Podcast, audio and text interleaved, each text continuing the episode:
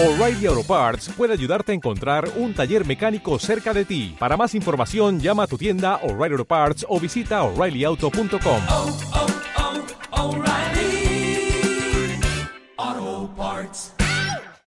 Y en las últimas noticias, el ejército ha quemado la última librería de la ciudad. La lista de música prohibida ha crecido de manera considerable el último año.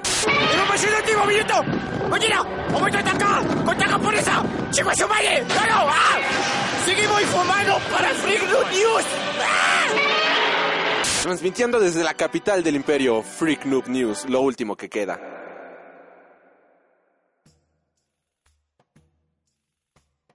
Hola amigos y bienvenidos sean a Freak Noob News, su podcast de cultura nerd. Yo soy Alri y en esta ocasión, amigos míos, toca hablar de varios temas más allá de las noticias de la semana.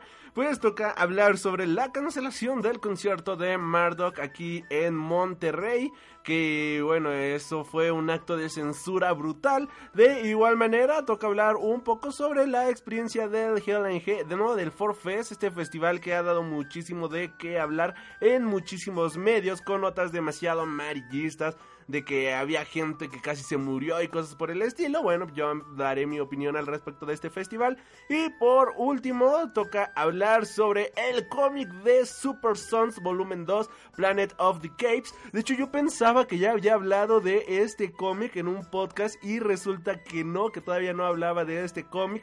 Fue de diablos, ya mero sale el volumen 3 y yo todavía no hablo ni del volumen 2, así que toca hablar de este volumen. Eh, de igual manera, en la sección de cine, ya saben, toca hablar de los estrenos de este fin de semana, toca hablar de Ghost Bomb 2 o Escalofríos 2 y la peor película de Jackie Chan en la historia que es Enemigo Inmortal o Blinding Steel, que es una porquería, de verdad. Es una de las peores películas que yo he visto en mi vida, a ese nivel la pongo.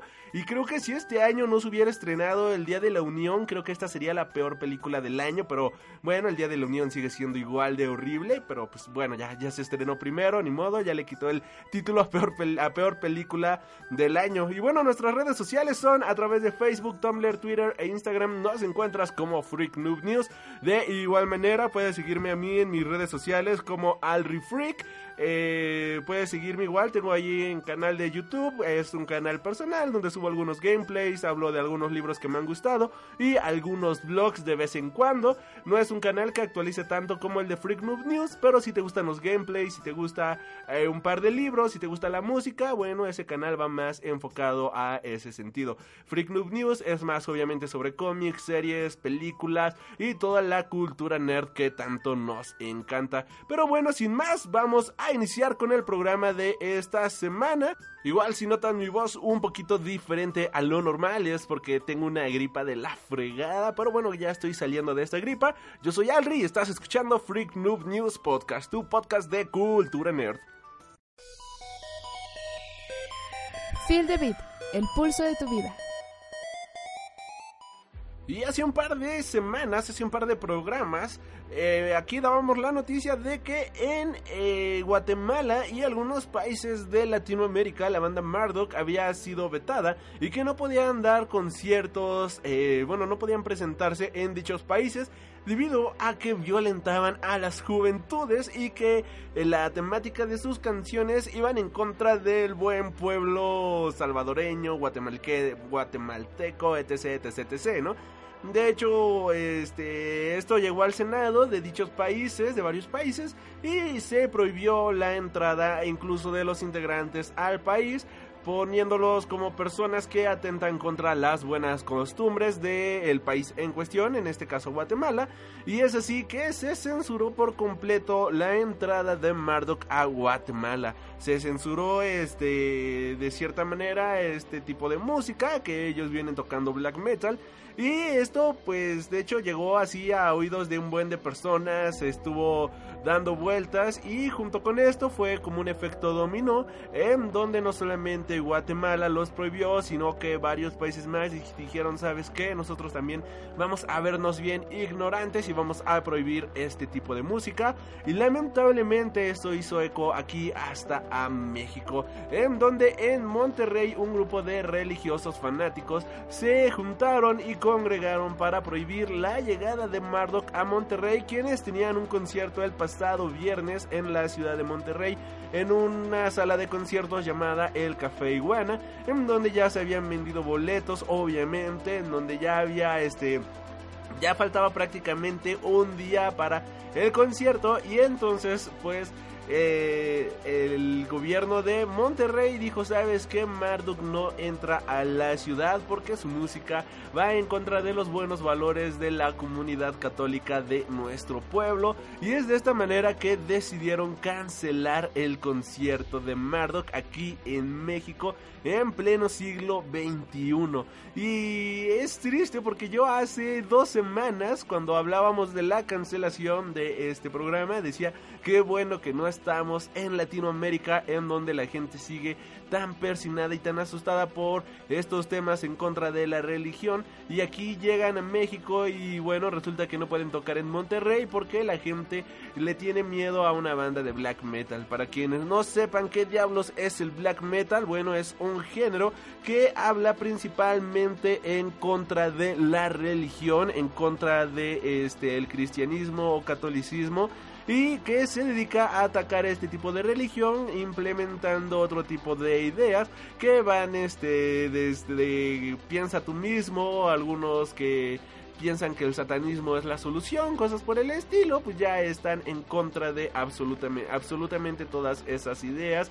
Hay bandas que este están tanto en contra del cristianismo y el satanismo, por decirlo de cierta manera, que eh, bueno, actualmente ya son dos religiones completamente diferentes. se ponen así en contra de estas iglesias, se ponen en contra de cualquier religión, se ponen en contra de los padres pederastas, se ponen en contra de todo lo del tema de la pedofilia que ha habido sobre la religión y regularmente, bueno, mayoritariamente viene siendo un género el cual se dedica a atacar todo lo que ha hecho la iglesia durante toda su historia, como el hecho de eh, haber tenido esclavos, el hecho de tener mucho dinero y pues que solamente se dedican a rezar y no a repartir todas las ganancias que tienen. Es como un género demasiado contestatario, es un género demasiado agresivo que va en contra de casi todas las religiones que que existen actualmente. Y bueno obviamente aquí al tener un pueblo demasiado cristiano un pueblo demasiado católico pues esto pues no le pareció a un grupo de fanáticos religiosos y dijeron no quiero que esta banda toque aquí en México no quiero que toquen en Monterrey porque pueden pervertir a las buenas juventudes mexicanas, lo cual es una completa estupidez, pero bueno, es un acto de censura claramente y que es completamente triste que este tipo de actos se lleven a cabo en pleno siglo XXI y más triste aún es el hecho Ay, perdón, es el hecho de que supuestamente se supone que vivimos en un estado laico alejado de la religión en donde cualquiera puede elegir la religión o el tipo de credo, de creencias que se le plazca la gana. Y, bueno, vemos como aquí la religión católica, la religión cristiana todavía tiene demasiado poder en México y que si algo no les parece van a hacer hasta lo imposible para censurarlo, para callarlo y que continúe esta creencia hacia sus dioses. Pero bueno, es lamentable el hecho y aquí en México sí se lograron presentar el pasado domingo. Yo quería ir a ese concierto, pero pues lamentablemente tenía un buen de gripe, tenía un buen de fiebre, no podía ir, no pude ir a ese concierto para el día domingo que tocaron aquí en el Indie Rocks. Es bueno que al menos aquí en la capital de la ciudad, en la capital de México sí se presentaran, por lo menos esto habla bastante bien del progreso que ha tenido la capital del país a comparación de los demás estados que al parecer siguen viviendo en la Edad Media. Continuando con las noticias musicales de esta semana, pues hace dos fines de semana se llevó a cabo el Fest el festival de rock y metal más esperado de, del año prácticamente después del Hell in Heaven, en donde se presentaron bandas como System of a Down, POD, Alice in Chains, Rush, este, digo Bosch, eh, ¿quién más se presentó? Se presentó Slayer, Anthrax, entre varios más. Este festival, pues, eh, fue un festival de dos días al aire libre, fue un open air que se celebró en Teotihuacán, un pueblo que se encuentra a una media hora aquí de la capital de México, en donde también se encuentran ahí bastante cerca las famosas pirámides de Teotihuacán, la pirámide del Sol, la pirámide de la Luna, la calzada de los muertos, todas estas eh, zonas arqueológicas, bueno, se encuentran en el mismo pueblo en donde se llevó a cabo este festival, por lo cual prometía ser un festival bastante interesante, lleno de diferentes culturas, en donde podías hacer muchísimas cosas. El primer día que fuimos, el sábado, bueno, yo fui los dos días. El primer día, bueno, en la mañana, el chiste fue quedarnos de ver temprano para buscar hotel, buscar hospedaje. Y lamentablemente no pudimos encontrar nada. Ya todos los hoteles estaban llenos, todos los moteles igual estaban llenos, no había absolutamente nada. Y algo bastante triste, curioso, se me hace, porque eh, estás muy cerca de una de las zonas eh, arqueológicas o turísticas más importantes de México. Solo hay como 5 hoteles en todo el pueblo, pero bueno, ya que se le va a hacer. Buscamos literalmente en todos los hoteles y ya nadie tenía, no había absolutamente nada. Fuimos ya al festival, ya sin hospedaje, no, no, no, no teníamos como quedarnos, había área de camping. Y bueno, la entrada fue bastante larga, hay que admitirlo, había una fila bastante grande, pero pues es que no había como que suficiente personal para atender a todas las personas, así que se estaban tardando un poco en entregar las pulseras de acceso para el festival.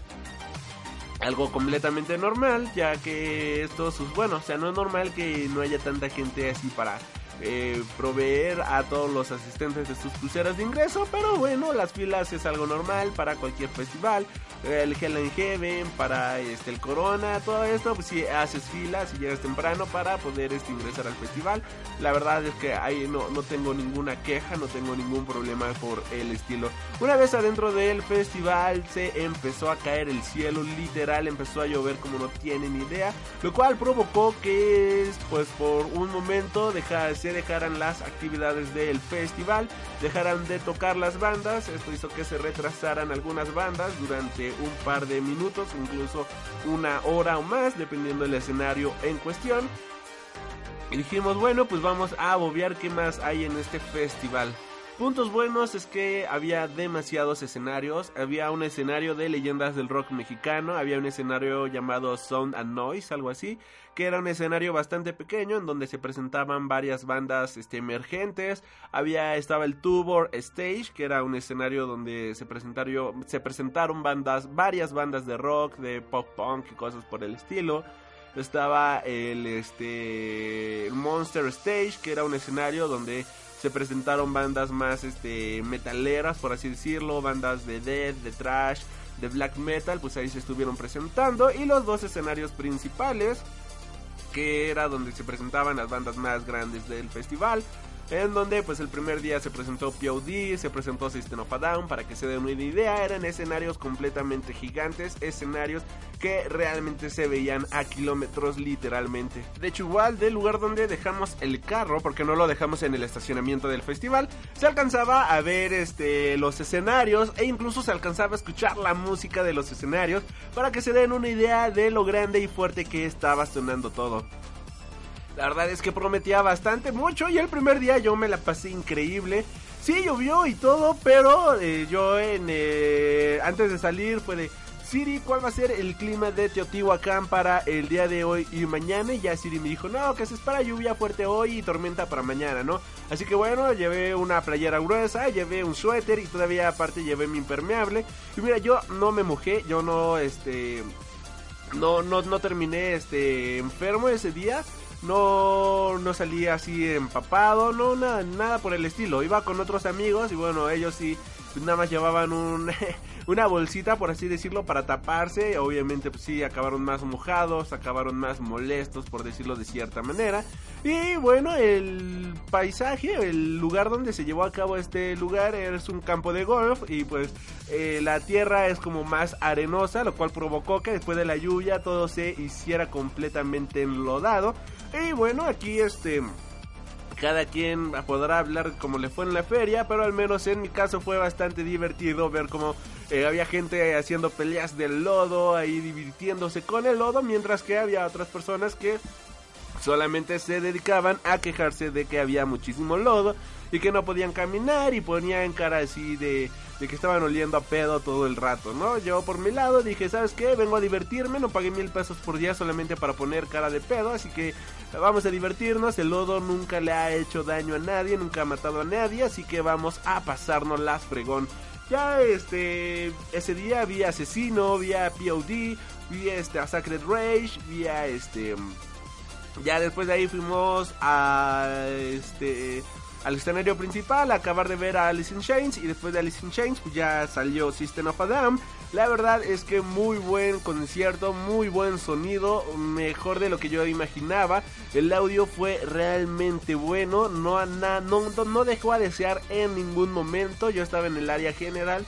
Regularmente cuando estás en general estás más alejado de los escenarios y el sonido pues llega a ser menor, llega a disminuir. En este caso no, no este disfrutabas a la banda al 100% debido al acomodo de las bocinas. Eh, una vez que estaba la separación de preferente y general, había unas torres de bocinas, lo cual hacía que el sonido fuera pues más grande para absolutamente todos y que no te perdieras absolutamente nada. Y muchos dirán, oye, ¿no se entremezclaba el sonido de escenario a escenario? No, sí se llegaba a escuchar cuando no había nadie tocando, pero una vez que había bandas tocando en tal escenario, el sonido de la del mismo escenario era tan envolvente y era bueno que no te molestaba lo que estaban tocando en el otro lado porque ni siquiera se escuchaba o ni siquiera se notaba.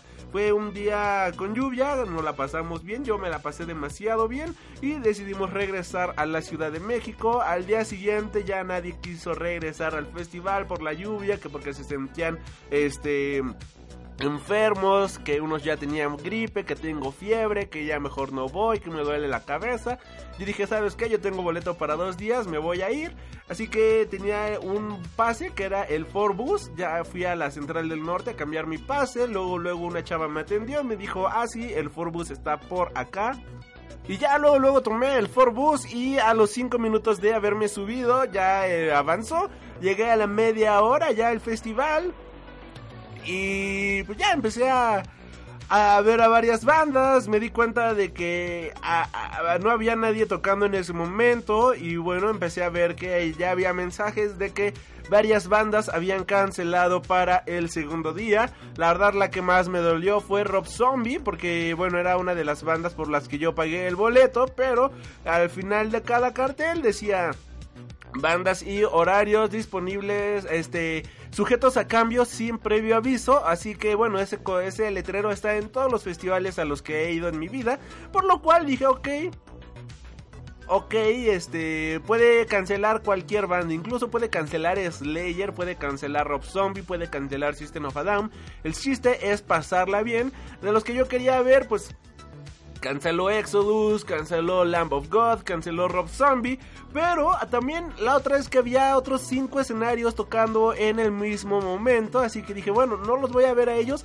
pero vamos a ver qué otras propuestas nuevas hay, vamos a ver qué otras bandas puedo llegar a conocer y bueno, me fui al escenario Sound and Noise a ver algunas propuestas nuevas, a tratar de conocer nuevas bandas, ahí cada banda tocaba 25 media hora, este 25 minutos, media hora, o sea, eran bandas que tocaban así súper rápido, tratando de demostrar lo que pueden hacer y tratar de conseguirse al público. Un escenario bastante vacío, si somos honestos, nada más había como 50 personitas viendo a esas bandas, pero bueno, ya me llevé grata sorpresa viendo a varias bandas ahí en ese escenario. Eh, gracias al desfase de horarios, pues pude ver otras bandas como Semican, pude ver este, bueno, el día domingo vi a Semican, que quien no conozca a Semican, bueno, es una, la primera, eh, no sé si es la primera, pero es una de las primeras bandas mexicanas en ir así dire- en ser invitados directamente a Wacken. Es una banda que toca death metal y que combinan sonidos este, prehispánicos. Sus instrumentos igual son prehispánicos, lo cual hace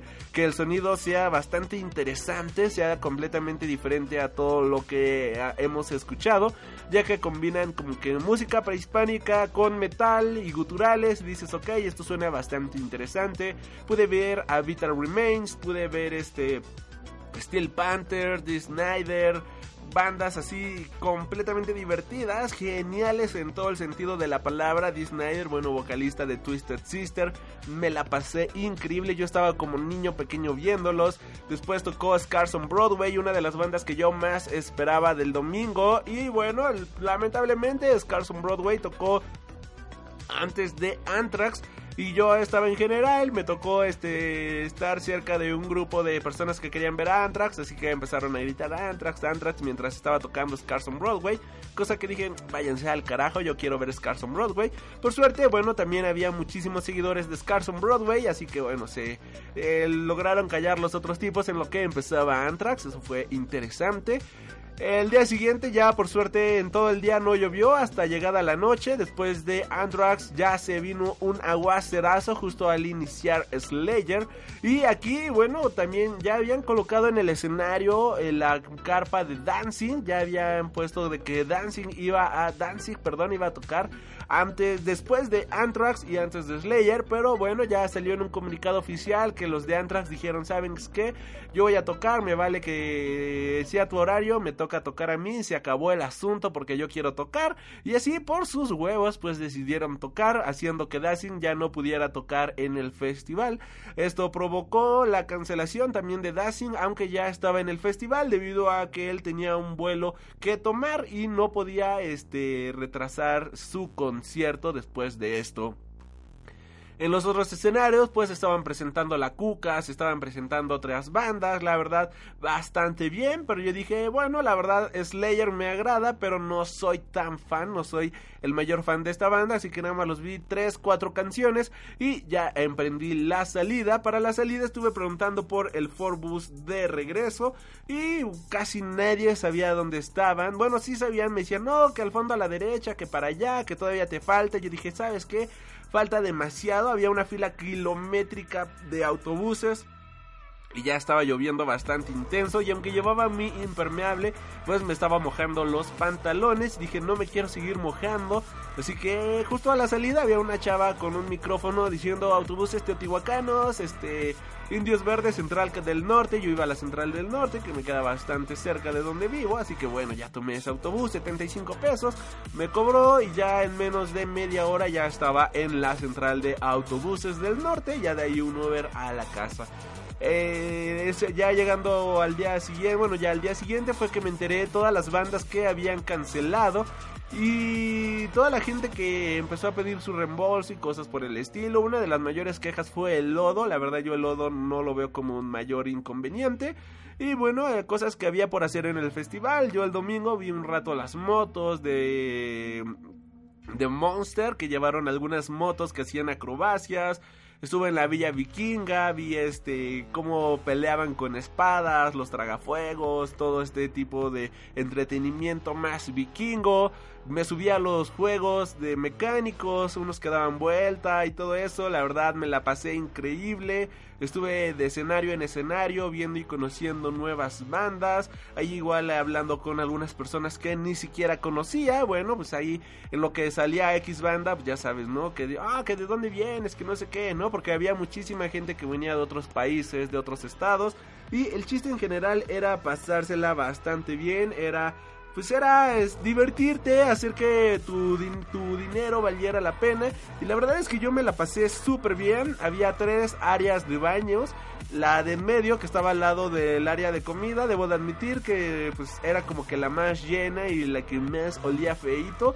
Pero por ejemplo la que estaba al lado del escenario este Monster es, casi nadie pelaba esa área de baños, así que yo iba a ese baño y mira, limpios, bien, no voy a decir que olían a pinesol ni nada por el estilo, porque la verdad no, pero esta, eran baños decentes, no tenían lodo, de hecho todavía tenían pasto, o sea, de todo el lodazal que se hizo, bueno, ahí todavía había pastito, estaban bastante bien, eran baños decentes. El área de comida eh, al precio de cualquier otro festival, 100 pesos este, que la pierna de pollo, esto y aquello. La verdad no lo sentí un precio exagerado, lo que sí sentí exagerado fue la cerveza, 110 pesos. Y sabía medio horrible, después no, no te podías acabar ni medio vaso porque no, en lo personal no me gustaba mucho el sabor de la cerveza, era una cerveza llamada Tuborg y ahí sí dije, no, no, muchas gracias, no pienso tomar tu porquería, solamente tomé una el sábado y una el domingo y el domingo fue porque había tanto calor, hacía tanto sol que dije, ok, necesito una cerveza para este maldito calor y después dije, mierda, hubiera pedido agua fría en lugar de esta cerveza, pero bueno, el Monster estaba en 90 pesos, eso sí se me hizo un poquito caro, tomando en cuenta que en el Knockfest están en 60, 70 pesos el Monster, aquí 90 pesos, pero dices, ok, no está no está caro. El día domingo igual el acceso mejoró al 100%, hicieron una unifila ya más grande que abarcaba casi todo el estacionamiento para que la gente pudiera ingresar directamente al festival. El acceso fue muchísimo más rápido, fue un mejor acceso. En cuestión de vigilancia yo lo sentí bastante bien, me tocó ver cómo había varios elementos de seguridad viendo, vigilando la zona, incluso llevaban perros de estos que buscan como drogas y cosas por el estilo, que estaban vigilando todo el festival, esto yo lo vi, nadie me lo contó y nosotros lo vimos, lo cual estuvo bastante bien. Había varias áreas de activaciones como el mercado del Chopo, o sea, estaba el mercado del Chopo, había este Telcel, Uber, algunos lugares para tomarte la foto, Monster, también ahí, bueno, Monster la ropa, King Monster, algo así, ahí estaban para comprar mercancía oficial. Obviamente toda la mercancía oficial cara como la fregada, pero bueno, si llevabas dinero pues ya podías comprarte la playera de varias bandas. En general yo me la pasé bastante bien. Como bien menciono, yo ya sabía que iban a cancelar. Bueno, yo iba con la mentalidad de puede cancelar cualquier banda. El chiste es divertirte. Tiene cinco escenarios para conocer y ver nuevas propuestas, ver nuevas bandas y pasártela bien. En general yo me la pasé bien, el servicio fue bueno, las personas que me atendieron a mí en todos los servicios que, que pues tuve en este festival, la verdad estuvieron bastante bien, nada que desear. Y bueno, el único detalle es que, por ejemplo, compré un este un choripán y eh, no tenían cambio y bueno, ya me quedó a deber 10 pesos esa persona. Así que dije, bueno, son 10 pesos, la verdad no la voy a hacer de a pedo por 10 pesos. Creo que Mejor me como el choripán y voy a disfrutar de alguna otra banda que molestarme por estos simples 10 pesos. System of a Down fue una banda que disfruté de inicio a fin, POD igual los disfruté completamente, prácticamente todas las bandas que vi las disfruté plenamente, me la pasé increíble y creo que ese era el chiste del festival. Posteriormente me enteré de que según según que hubo electrocutados en el festival por la falta de seguridad y cosas por el estilo, a mí no me tocó ver nada de eso, de hecho yo lo sentí bien, o sea, no voy a decir que fue un festival perfecto en todo el sentido de la palabra, pero sí, si lo vuelven a hacer el año que viene, voy a volver a ir sin ningún problema. Me llevo una muy buena experiencia del festival, yo me la pasé increíble, las bandas que vi tocaron increíble y por todo lo que había adentro, pues sí creo que estuvo bastante bien. No al nivel del Hell and Heaven, pero estuvo bastante bien todo lo que había. Quizás como único detalle es que solo había una área techada, que era el área de comida, el área de comida central. Y todas las demás áreas de comida y todo lo demás estaba al aire libre. Yo me imagino que se esperaban que hubiera eh, un buen clima para que la gente pudiera estar ahí sentadas disfrutando del sol, cosa que no sucedió. Así que sí, yo pondría otra área techada, quizás más grande, otro par de áreas techadas más grandes para poder este solucionar el tema de la lluvia. Y de ahí en fuera creo que todo estuvo bastante bien. La gente del pueblo muy amable, la gente del pueblo bastante este servicial y a la altura del evento. De hecho afuera pues yo me compré unos tacos de barbacoa y un pulque todo a precio normal. Bastante bien, hubo muy buen ambiente, este, toda la gente pues, tratando de sacar un beneficio del propio festival, vendiendo que tacos, vendiendo que pulque, que cerveza artesanal, cosas por el estilo, gente poniendo sus casas para que se estacionaran, para que te quedaras a dormir, o sea, por ese sentido creo yo que estuvo bastante bien. Lamentablemente el lugar en donde se llevó a cabo pues sí es un pueblo tan pequeño que como bien mencionaba no había hoteles ya este disponibles ni nada por el estilo, pero creo yo que fue un festival que estuvo a la altura. Había más de 106 bandas, creo, confirmadas, de las cuales solo cancelaron 6 o 7. Y de hecho lo- los mismos organizadores dijeron se presentó el 96-97% del festival en esta ocasión y que pues guardaron los boletos para que iban a hacer después un evento en el cual este se van a presentar las bandas que ya no se presentaron en el Forfest, lo cual dices, ok, bueno, espero que de verdad lo hagan, si no lo hacen pues qué mal, ¿no? Pero si lo hacen qué bien, ya que pues estaremos viendo a las a todas las bandas ya ahora sí que no se presentaron por completo en el Forfest. En general yo me la pasé bien, espero que se vuelva a hacer el próximo año y ya los eh, para no aburrirlos más con este tema, nos vamos a un corte musical. Yo soy Alri y estás escuchando Freak Noob News Podcast, tu podcast de cultura nerd. Anda, Lisa, di algo gracioso. ¿Cómo qué? Algo estúpido como lo que dice Bar, muy bien, viejo, o ay caramba, algo así. Olvídalo, papá. Si un día soy famosa, tiene que ser por algo valioso, no por una frase insulsa y vacía. ¿Insulsa y vacía? Ay, no te preocupes, hijo, lo mismo me decían a mí en la escuela. Ay, ese maestro payaso quisiera matarlo. ¡Ay!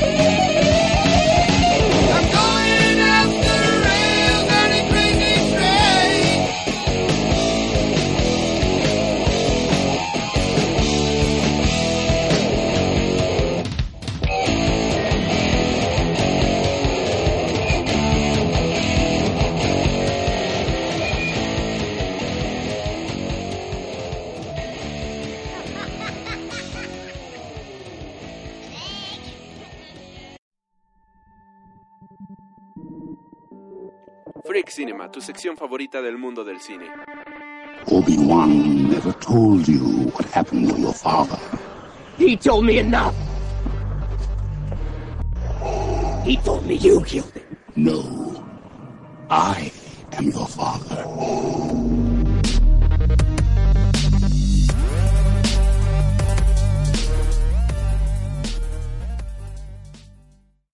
Y regresamos al Freak Noob News Podcast, su podcast de cultura nerd. Ya nada más para ponerle así el clavo final al tema del Fest. Eh, mucha gente empezó a decir de que el servicio de atención al cliente era demasiado malo. Yo me acerqué a pedir información sobre las bandas canceladas y todo eso. Bastante amable el personal. Me dijeron qué bandas se habían cancelado, que esperaban que en el transcurso del día se dieran a conocer los nuevos horarios. Incluso me dieron un, este, un mapa, un horario provisional y me atendieron así 10 de 10 el servicio de atención al cliente. Ahora sí ya, cerrando el tema del Forfest, este fin de semana se acaban de estrenar dos películas bastante esperadas, bueno, al menos una bastante esperada.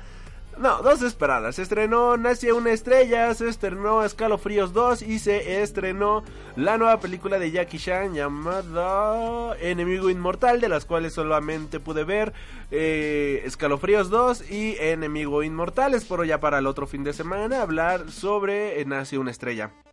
Así que bueno, Escalofríos 2, empecemos por Escalofríos 2. Esta es una película que yo tenía muchísimas ganas de ver, de hecho es una de las películas que yo más esperaba de este año, si soy muy honesto.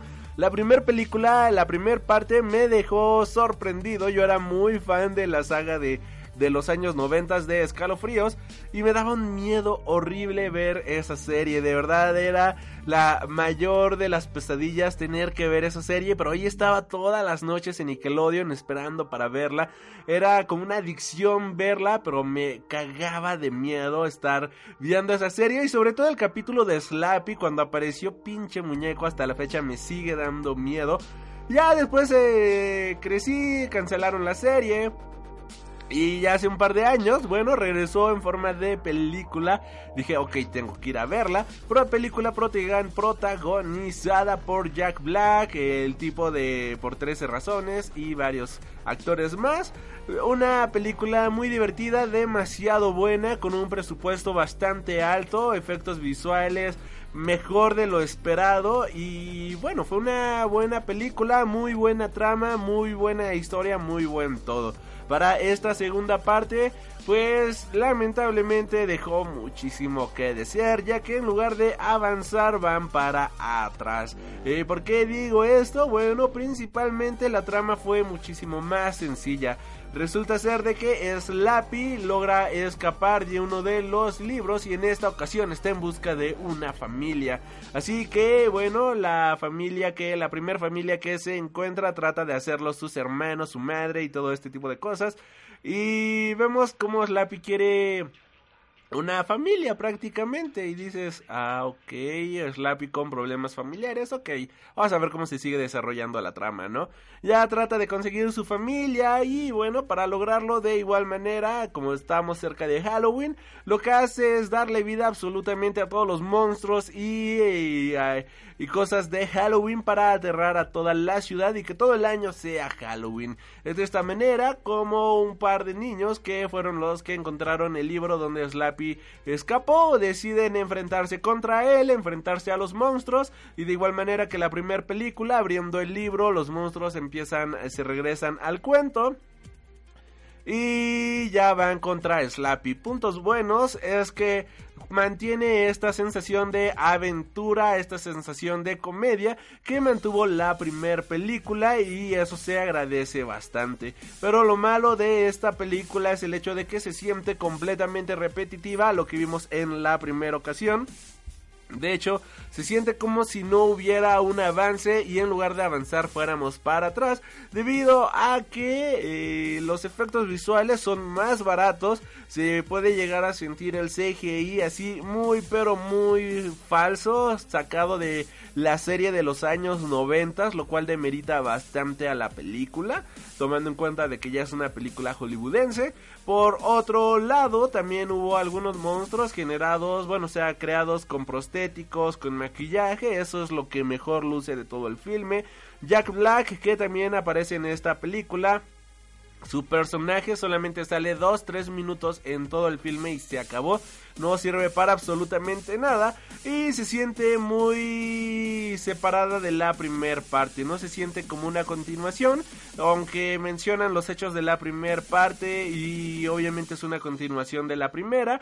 No son hechos relacionados. No es como que hubieran este ocurrido así este de manera secuencial, secuencial los acontecimientos de esta película, por lo cual se puede sentir como un spin-off más que una secuela directa de la primera parte. La, como bien menciono, pues sí puede mantenerte entretenido el tiempo que dura, pero si ya viste la primera, es casi lo mismo, pero rebajado, ya que agarraron las escenas que funcionaron en la primera parte, aquí trataron de repetirlas, pero pues sí, se sintió ya como esta escena ya la vi en la primera parte, esta trama ya la vi en la primera parte, esto ya lo vi en la primera parte, ¿por qué me estás volviendo a contar la misma historia? Es una película que te va a entretener, pero que no propone nada nuevo, no va más allá de las expectativas, se queda en lo seguro y se siente solamente como un copy-paste, solamente con, otros actores y un presupuesto menor al de la primer parte. Si la primer parte es un 8 en calificación, esta película es un 5, un 6 por el hecho de ser entretenida, pero cero original y cero propositiva. Por otro lado, igual en estrenos de la semana tenemos a la película de Enemigo Inmortal o la peor película de Jackie Chan en la historia. En esta ocasión tenemos que Jackie Chan eh, hizo una película solamente para eh, para tener un cheque nuevo porque a lo mejor ya no tenía para el gas y dijo bueno hagamos una película porque ya no alcanza para el gas. Hay que comprar algunas cosas para la casa así que hagamos una película nueva. Enemigo Inmortal nos va a contar la historia de un villano malo malo de Malolandia que hasta usa capa de villano y todo el cual pues eh, encuentra una nueva tecnología que hace que combine a los humanos con una parte eh, cibernética, robótica y que esto haga superior a los humanos. Y entonces esta persona queda loca de poder para conseguir esto, pero el científico que construyó esto pues eh, puso toda su tecnología en, en la hija de Jackie Chan para que nadie pudiera tenerlo. Así que este eh, a la hora de insertarle esa tecnología, su hija pierde la memoria, nadie se acuerda, no se logran acordar de que eh, la niña no se acuerda de que Jackie Chan es su papá, pero Jackie Chan siempre la está protegiendo, según, siempre está ahí cuidándola y la película no tiene sentido, tiene las peores secuencias de acción que he visto en mi vida y sobre todo la música no queda en lo más mínimo con lo que estás viendo. Hay una secuencia de acción donde están peleando unos vándalos, un grupo este de como asaltantes de chacas contra un chavo. Y bueno, él se quema, tratan de hacer mucha comedia, la secuencia de acción tiene música bastante ridícula, después hay otra secuencia de acción en donde la hija de Jackie Chan se pelea y ponen jazz de fondo y dices, ¿qué mierda estoy viendo? Esto acompañado de una de las peores, o mejor dicho, acompañado de las peores secuencias en slow motion que he visto en mi vida. De verdad, el slow motion en esta película apesta, pero apesta con A mayúscula. Se ve borroso, se ve mal, no luce. Y en lugar de darle seriedad a la escena, hace que se vea más ridícula de lo que ya es, porque las actuaciones son muy malas. hay, es que híjole. Podría comparar las actuaciones de La Rosa de Guadalupe con esta película, pero creo que en La Rosa de Guadalupe tienen mejores actuaciones y con eso ya les estoy diciendo todo. La Rosa de Guadalupe tiene más lógica y mejor trama que esta película. Por lo menos en La Rosa de Guadalupe se enfocan en un tema. Aquí empiezan a abrir temas y temas y temas y es de vete a la fregada, ¿de qué trata la película? Hay un ilusionista que es asesinado, pero él dice, ya cumplí con mi trabajo a la hora de revelarle la verdad a esta niña. dices, ¿qué chingados? ¿Qué, qué, qué, qué diablos? ¿En serio, qué diablos? Este... Hay villanos malos malos de Malolandia, pésimas secuencias de acción. Jackie Chan solamente aparece al inicio, en medio y al final como diciendo, ok, tengo que cobrar el cheque, tengo que actuar en esta película. Pero pues su actuación sí es deja muchísimo que desear. Hay un escritor que se inspira en las que toma esta historia de como de cyberpunk y crea un libro y este escritor contrata transvestis y dices como por qué pero bueno contrata transvestis terminan asesinando al escritor y dices qué diablos Ay, la película no tiene el más mínimo sentido, no tiene lógica. La niña, que es una niña huérfana, por lo que nos dan a entender, puede viajar sin ningún problema de un país a otro, o sea, ella se mueve en avión, puede viajar a cualquier lado, o sea, tiene un chingo de dinero, tomando en cuenta que es una niña, es una chica huérfana, puede moverse a donde quiera, cualquier parte del mundo no, no necesita trabajo, no necesita nada, o sea, es como si ella nada más llegara al aeropuerto y quiere un boleto a China y se lo dieran, porque de verdad, ella no tiene trabajo, ella no tiene absolutamente nada y le dan todas las cosas, eh, va ella a ver a una bruja para tratarla de ayudar, la bruja le dice que tiene un alma de otra persona metida ahí adentro,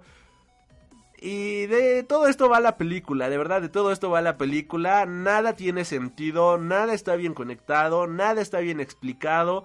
Nunca te terminan de explicar el motivo de, las de la película. El villano no tiene ninguna motivación solamente es un villano cliché malo malo de Malolandia que quiere este a la niña de Jackie Chan para poderse poder robarle la sangre y que él tenga la tecnología que necesita, pero por cierto, el villano tiene una nave espacial que va dando vueltas por todo el mundo y y no tiene sentido, de verdad, no tiene lógica, no tiene explicación. Nada de esta película tiene coherencia y yo sí la pongo como una de las peores películas que he visto en mi vida. De verdad es una porquería. Si tienen pensado ir a ver esta película, no lo haga, compa. De verdad, no lo haga. Quiéranse un poquito porque no. Esta película es mierda pura. O sea, no tiene sentido el guion, la música, las actuaciones. Créanme que es mil veces mejor ver un capítulo de La Rosa de Guadalupe que ver esta película que se acaba de estrenar en cines. Y bueno, ya dejando de lado el trago amargo que me dejó esta película, también el fin de semana pasado se estrenó el primer capítulo de la nueva temporada de Doctor Who. El primer capítulo, la primera temporada interpretada por Jodie Whittaker. El capítulo se llamó The Woman Who Fell the World y no, Fell to Earth, algo así. Y wow, madre de Dios santísimo. Qué buen capítulo, me dejó gratamente sorprendido. Se nota claramente un cambio de dirección y un cambio de cinematografía de lo que había estado representando Doctor Who en las últimas temporadas, sobre todo con la de Capaldi y la de Matt Smith, y se siente un aire fresco en esta nueva serie, en, esta nuevo, en este nuevo inicio de temporada.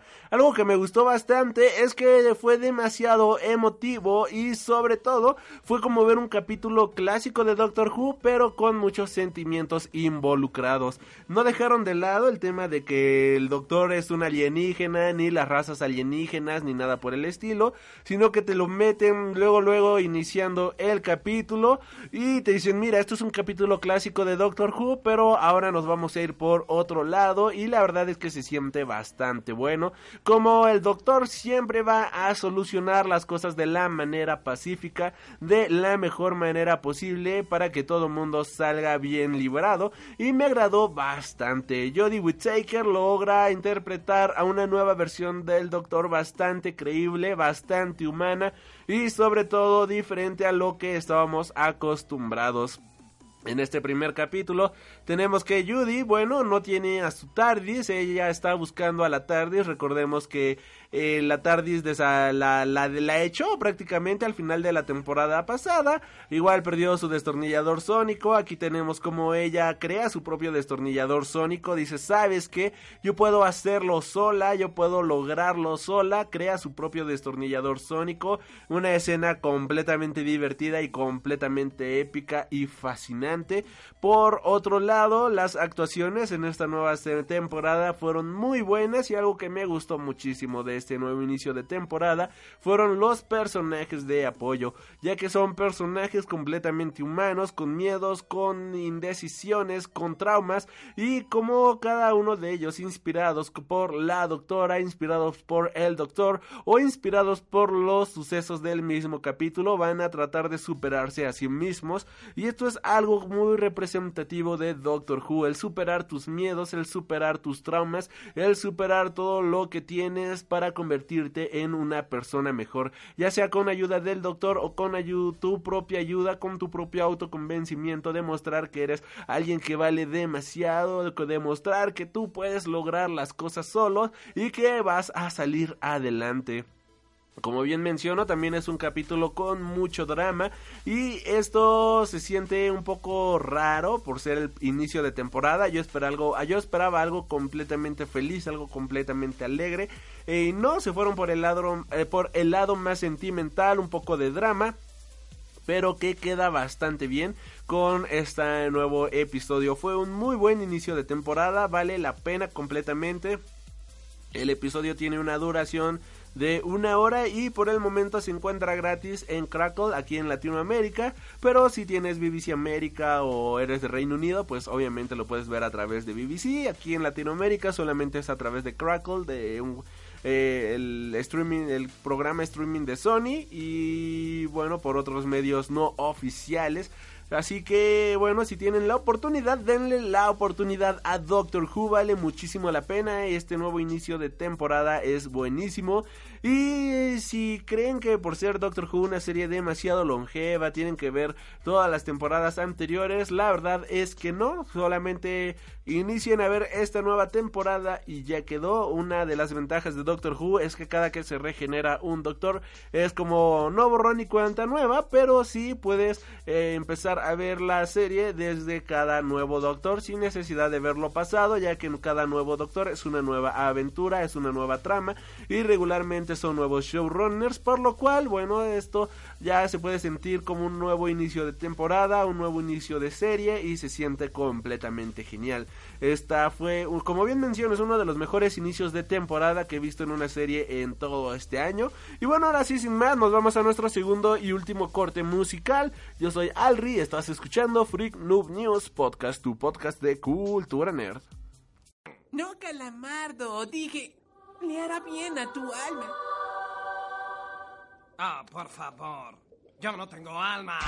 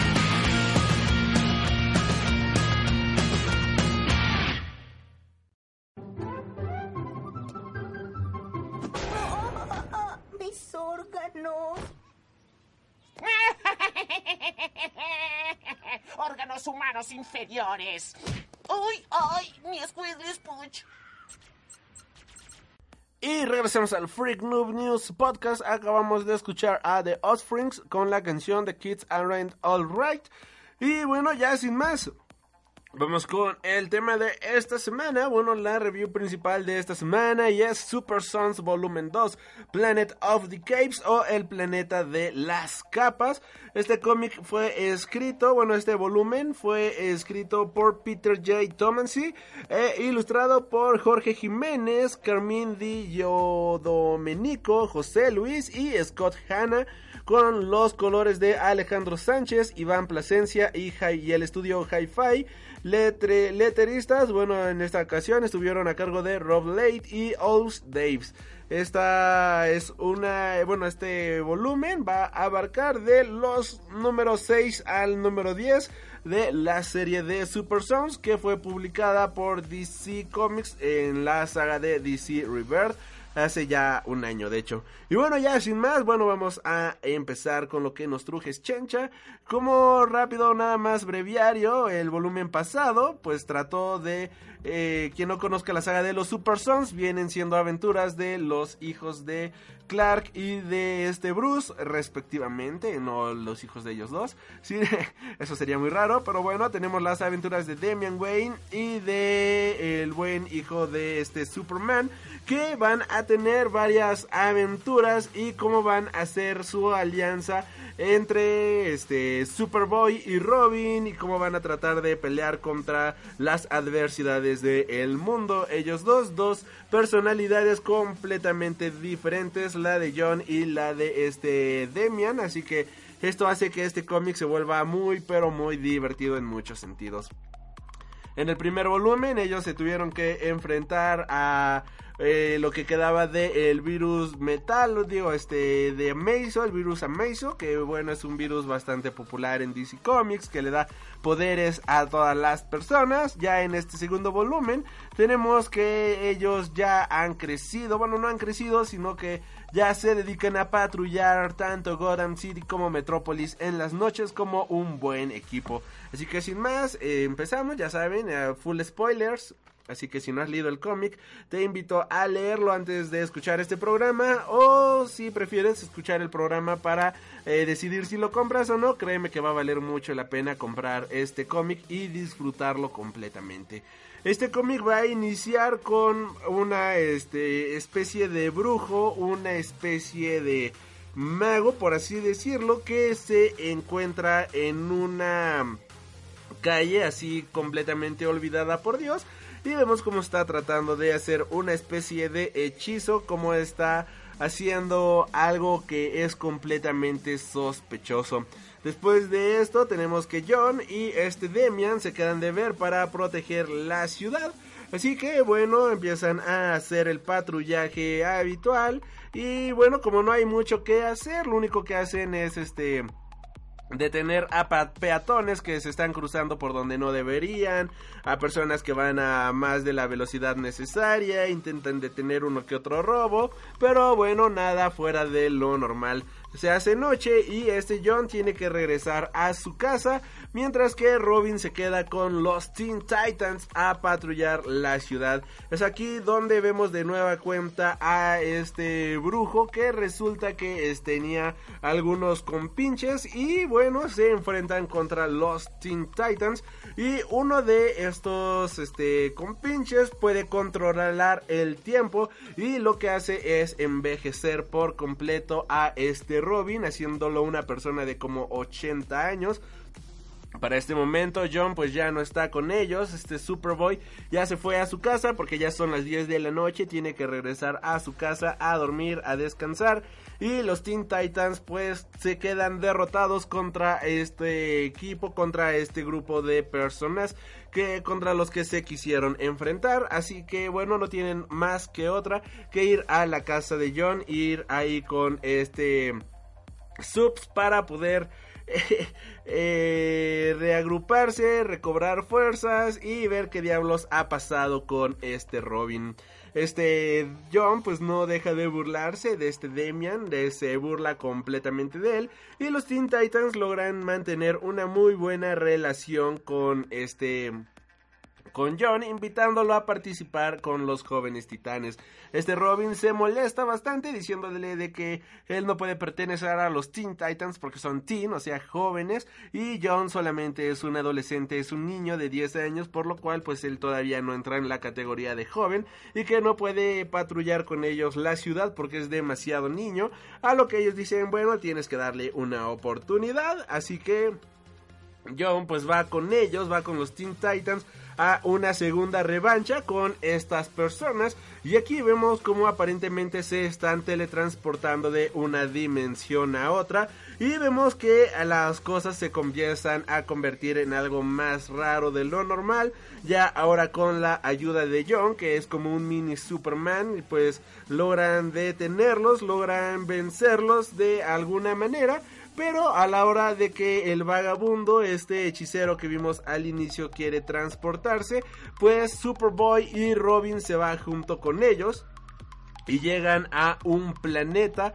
Y en este planeta tenemos que hay robots tratando de eh, acribillar a uno de los habitantes que están ahí.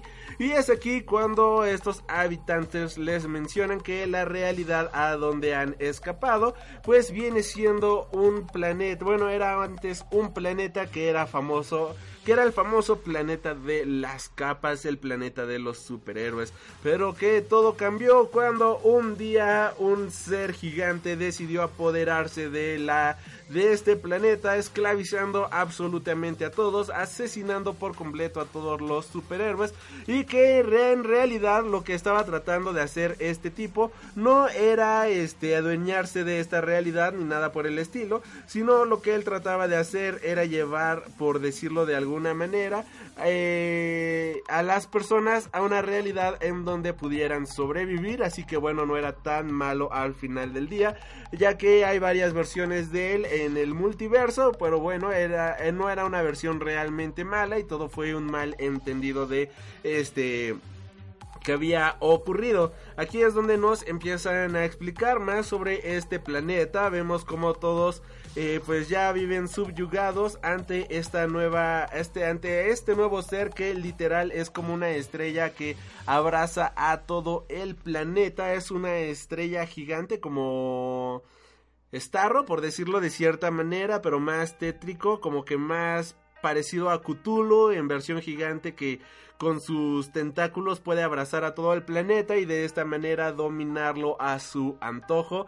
Y es así como este planeta pues ha caído en la ruina total. Pero obviamente hay una resistencia que trata de enfrentarse a este planeta. Los pocos sobrevivientes que quedan no se van a subyugar de la manera fácil y van a dar todo de sí para poderse liberar de esta criatura.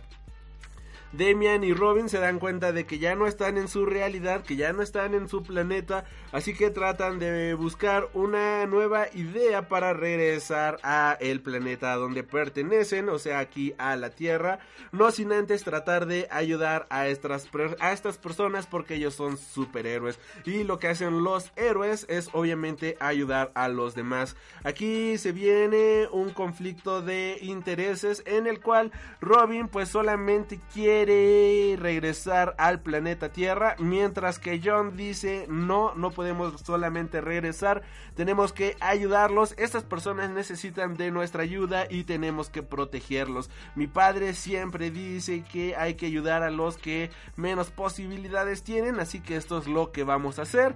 Este Robin le dice, por Dios, te pareces demasiado a tu padre, ya cállate por dos segundos, deja de ser tan heroico por dos segundos.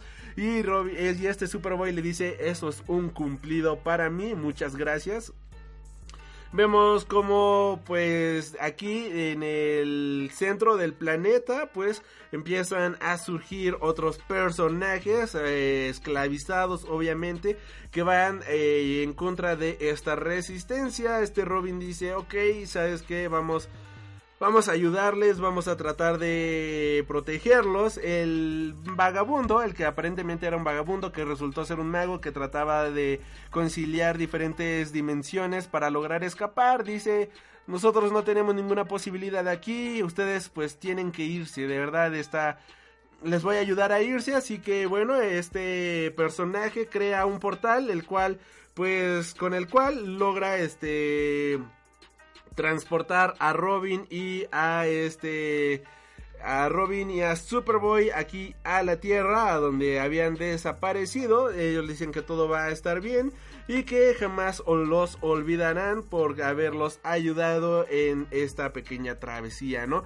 De esta manera, pues igual ellos tratan de detener a este ser, tratan de detener a este personaje, cosa que si bien no resulta tan bien al final del día logran pararlo, logran detener su este el avance de esta criatura, haciendo que las personas que quedan aquí en este planeta, pues puedan tener una segunda esperanza y Robin y Robin y Superboy quedan como los famosos héroes de este planeta, quedan como el símbolo de esperanza que necesitaban para poder seguir adelante y es así como empiezan a hacer una nueva ola de superhéroes en este nuevo planeta.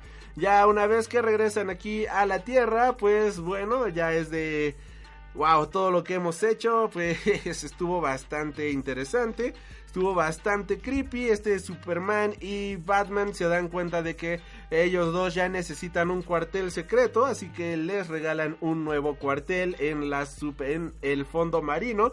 Este, este Robin pues estaba pensando que Aquaman había perdido la cabeza y que iban al fondo marino para tratar de detenerlo, pero no, en sí sus padres le, sus padres, tanto Robin como Superman les regalaron, no, tanto Batman como Superman les acaban de regalar un cuartel secreto en donde pueden monitorear toda la actividad de Ciudad Gótica y de Metrópolis y de esta manera enfrentarse a los villanos de una manera más ordenada. En este volumen es bastante corto, como se podrán dar cuenta pero la intensidad que tiene es demasiado buena eh, por el hecho de que por todo lo que vemos en el famoso planeta de las capas. Aquí pues regular, bueno, es muchísimo más acción, es más eh, son tres números llenos de acción, llenos de aventura, en el cual todo se resume en que era un planeta sin esperanza, era un planeta en el cual ya estaban completamente fregados, estaban jodidos en todo el sentido de la palabra, pero a la hora de llegar Superboy, a la hora de llegar Robin,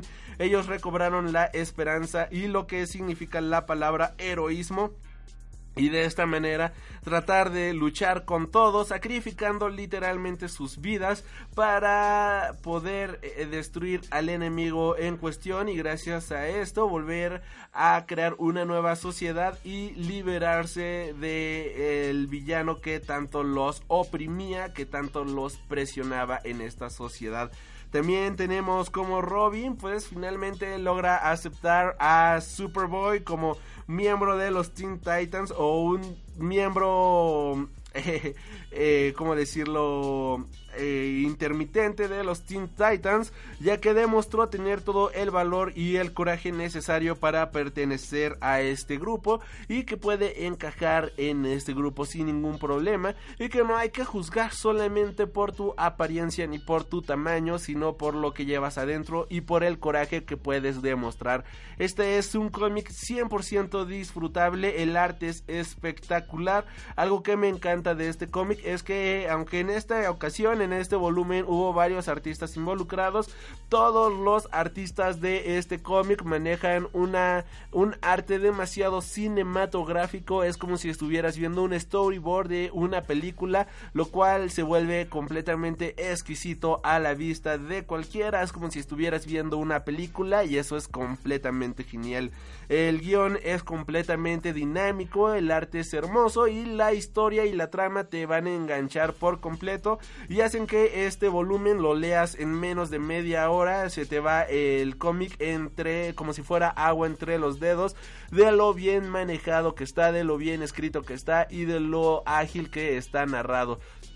Es un cómic que no puede faltar en tu librería, es un cómic que habla sobre los valores, es un cómic que habla sobre la importancia de ser un superhéroe y créanme que no pueden perderse esta historia. Son solamente tres volúmenes de Super Sons, ya ahorita se está publicando otro cómic llamado The Adventures of the Super Sons que van en el número 3.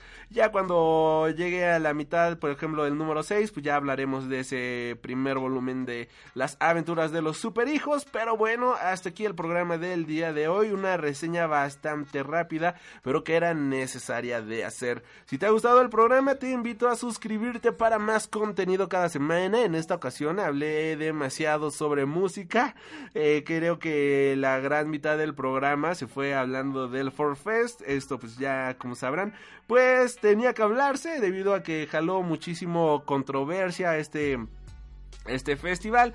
Pero bueno, si son seguidores como eh, constantes de este programa, ya sabrán que casi siempre es noticias, películas y una reseña al final del, del, del programa. En esta ocasión tocó hablar de Super Sons. Créanme que vale muchísimo la pena este título. Ya saben, síganme a través de Facebook, Tumblr, Twitter, Instagram, YouTube como Freak Noob News. Yo soy Alri, gracias por haber escuchado este programa y nos estaremos reencontrando. Hasta la próxima.